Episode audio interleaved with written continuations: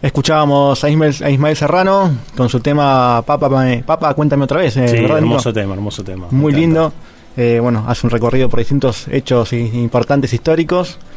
Y nosotros nuevamente vamos a estar hablando un poquito del Che Guevara, lo hablamos el mes pasado, cuando se cumplieron 55 años del asesinato del Che, lo hablamos cerca del 9 de octubre, que fue la fecha, pero lo traemos de vuelta porque esta historia puede continuar si se quiere, se puede linkear, como dicen los jóvenes hoy en día, con un hecho que sucedió, eh, esto fue el primero de abril de 1971. El Che fue asesinado en Bolivia, en La Higuera, como decíamos, el 9 de octubre de 1967, pero unos años después, en el 71, el primero de abril, en Hamburgo, en, en, Alemania, eh, en el consulado boliviano, una chica, una rubia, de anteojos negros, eh, bastante esbelta, bastante llamativa, dicen la, eh, los reportes de la época, pidió una entrevista con el cónsul para un visado. Hasta ahí todo normal. Cuando esta reunión se concreta, el cónsul la recibe a esta chica bastante joven, bastante linda, como decíamos, pero no hay diálogo, no hay ningún tipo de diálogo. Solamente la chica sacó una Col 38, una Cobra 38, y lo fulminó con tres disparos. Bueno, así sin mediar. Tranqui. Tranqui, de la nada. Hasta ahí un hecho delictivo, un hecho raro.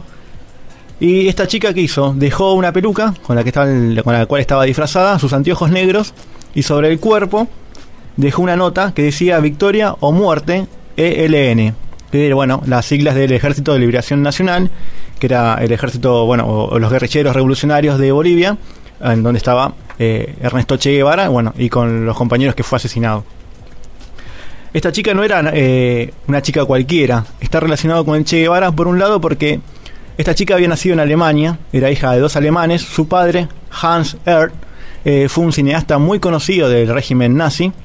Después de la Segunda Guerra Mundial, eh, se mudaron a Bolivia y, con toda su familia. En Bolivia, esta chica conoció eh, a Inti, un guerrillero llamado Guido Peredo Leigue, con el cual tuvo un amorío. Este muchacho era del Ejército de Liberación Nacional, que se manejaba en la clandestinidad, luego de incluso del asesinato del Che, y unos años después fue capturado y asesinado por Roberto Quintanilla. ¿Quién fue Roberto Quintanilla? Bueno, fue el eh, que estaba al mando de los captores y del asesinato del Che Guevara, pero también de Guido Peredo Leigue. Y de ahí queda la historia de que Mónica R, Mónica con K, eh, fue la que asesinó a Roberto Quintanilla en Hamburgo, Alemania, y de esta manera vengó la muerte del Che Guevara y de su amante, de su novio, ¿no? de, de su romance que tuvo, bastante fugaz, pero muy intenso, dicen, y quedó en la historia como la venganza por el Che Guevara. Hubo venganza, hubo muerte, está bien, está mal, cada uno sabrá.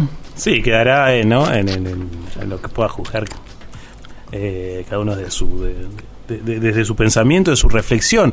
Pero bueno, ¿no? De, la historia. Y aparte, me imagino, ¿no? Eh, cómo, cómo llegás a armar todo ese plan.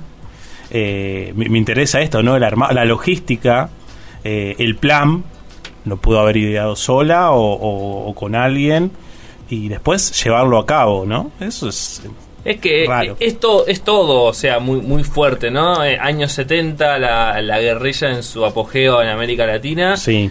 Eh, Bolivia bajo un gobierno militar, uno de los gobiernos militares más duros que tuvo eh, Bolivia, lo que sí creo que significa te cachetazo así, sin más, a un gobierno que, que estaba recién ahí eh, eh, asentándose en el poder y que asesinen así como si nada al cónsul que encima semejante eh, miren el quién era no bueno bueno ella estaba tenía organización tenía contactos con todos los eh, como bien decía Brian los exiliados de Bolivia que estaban en Europa y que eran partes del ejército de liberación nacional bueno de ahí se empieza a idear ella después se fuga durante muchos años es incierto su paradero, dicen que estuvo por Cuba, que volvió a Chile, que fue a Chile, después a Bolivia.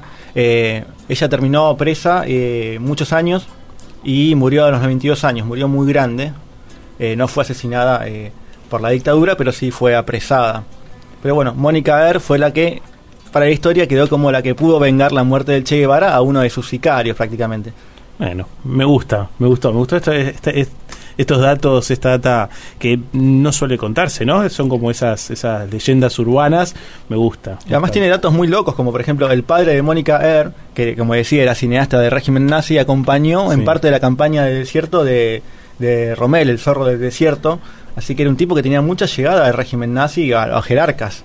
Eh, por eso es una historia importante y que yo calculo que, bueno, recién hablábamos cómo se ideó eh, el asesinato, ¿no? la venganza por el Che a- para matar a Quintanilla.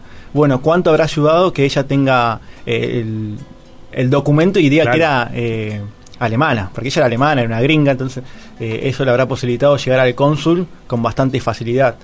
Bueno, me gusta, me gusta este, este lado de las historias. Te vamos a traer así historias que no son tan conocidas o no o, o que no se hablan tanto.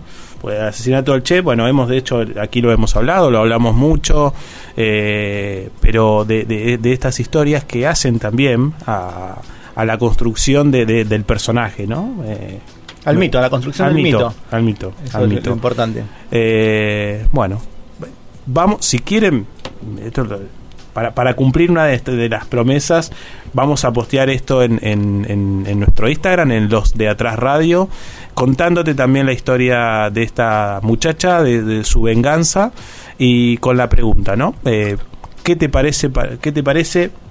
si- ¿Hasta dónde es válido la venganza, no? Sí, sí. Toda la construcción de la venganza, ¿no? Interesante, ¿Hasta para Bueno, hasta dónde llegarías por una venganza? Podríamos preguntar eso también. Sí, sí. En, en- y esto tiene relación un poco a lo que dijo, me, me acuerdo, en una de sus últimas eh, misas, Bergoglio, que habló del ojo por ojo y diente por diente. ¿no? Hace muy poquitos días. Sí. Así que, bueno, Como abandonar la ley del talión, creo la ley, sí, justamente es eso. eh, los seres humanos como que nos estamos a- estamos acostumbrados, perdón que, que habla así en general, pero eh, de- a la venganza, ¿no? Eh, en eso- Incluso es muy propio de nuestra de nuestra política esto de bueno, eh, vamos con todo contra el enemigo. Mira, ahora se puso, por suerte, de- en, en discusión en, en la familia, en los más jóvenes, por la película 1985 de, de Mitre, eh, con actuación de bueno Peter Lanzani, eh, Darín, etcétera. Pero bueno, Argentina en eso es bastante pionera porque se enjuició a los responsables ¿no? de la última dictadura cívico-militar, eh, dándole la posibilidad de tener un juicio justo, que era justamente lo que los militares no hicieron con absolutamente nadie. Entonces, eh, bueno, la- las madres y abuelas de Plaza de Mayo tuvieron mucho que ver, el, el expresidente Alfonsín también, creo que en ese es como una evolución, ¿no? De, de decir, bueno, llegamos hasta acá, paramos la escalada de violencia y, y vamos con justicia, ¿no? Porque el tema es cuando no hay justicia. Eh, acá se pudo alcanzar cierta justicia, no para todos, se sigue trabajando en eso, pero bueno, los principales dentro de todo tuvieron una condena y la condena social también. Sí, bueno, aparte no eh, son los pilares, ¿no? Los pilares de, lo que después sucedió. Eh, no sé, es para, para replantearnos también esto de la ley del, del talión, del ojo por ojo, diente por diente. Eh, es muy personal, me parece, ¿no? Aunque es, la verdad, la, la- naturaleza humana como que nos conlleva a eso. Eh, bueno, no sé. Eh, cosas que pasan, cosas que pasan en nuestra realidad. Ya nos queda muy poquito de programa. Hoy, eh, hoy se juega una final. Hoy se juega una final entre Boca y Racing. También hablando un poco, ¿no? Para hacer re- re- relacionar los temas, esto de la venganza.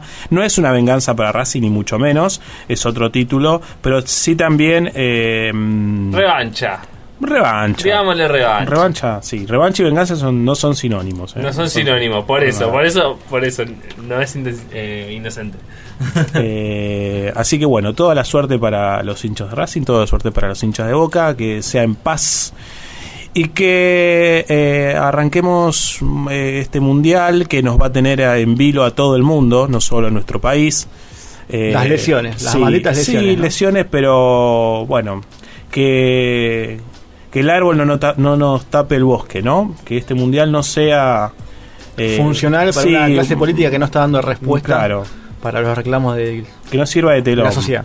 Eh, así que bueno, Eh, nada, lo volvemos a repetir, sí, esto del, del reclamo de los residentes y concurrentes es muy importante, el reclamo de enfermería también para ser reconocidos como licenciados, los sueldos. Se han cerrado de muchos eh, sectores la- eh, paritarias, así que bueno, pero no alcanza, ¿no? La inflación sigue subiendo y, y no terminamos de ganarla la inflación. Y el bono todavía sigue siendo Una, una, idea. una batalla perdida, me parece, ¿no? Otra más. Vamos a ver. Esto ha sido todo en los de atrás, nos vamos. Y nos vamos escuchando, ya que hablamos Sí. del Che Guevara, eh, a Carlos Puebla. Dale. Con su tema Hasta Siempre. Gracias, Mauro. Gracias, Gracias. Brian.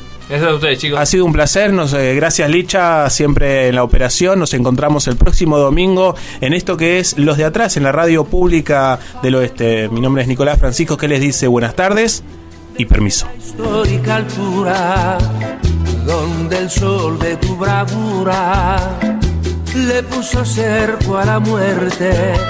Aquí se queda la clara, la entrañable transparencia de tu querida presencia, comandante Che Guevara.